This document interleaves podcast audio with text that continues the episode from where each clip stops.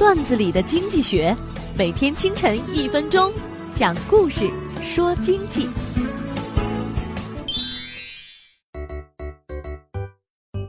一位制造业的老板在地震后哭诉：辛辛苦苦创业十年，企业好不容易有了一点规模，几分钟全毁了。可悲的是，这位老板没有购买意外保险，工厂毁了得不到赔偿。更为悲剧的是，当时很多民众也是有苦难言，因为按照保险的相关规定，地震、冰雹、暴雨属于不可抗的天灾，保险公司是不赔偿损失的。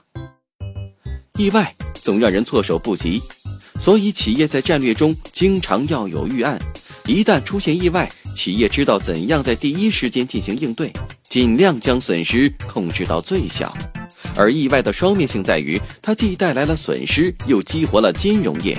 现在保险公司纷纷推出意外险种，一方面拓宽了保险企业的产品范围，另一方面可以让企业通过保险的模式将损失降到最低。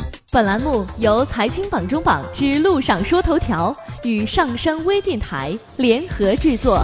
我低头走过一路山岗，冲向沉沦一